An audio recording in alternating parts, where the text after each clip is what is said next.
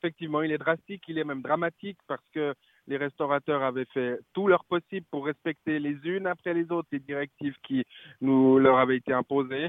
C'est souvent l'œuvre d'une vie hein, qui ferme aujourd'hui. On espère qu'elle va pouvoir euh, durer au terme de ce confinement, mais il est clair que sans aide, euh, la survie de nombreux est aujourd'hui euh, pas garantie. La vente à l'emporter est possible, la livraison aussi. On attend toujours avec exactitude les modalités de cette livraison, mais enfin, la vente à l'emporter est possible jusqu'à 22 heures pour ceux qui faisaient de la vente assise, enfin de la, de la restauration assise jusqu'ici.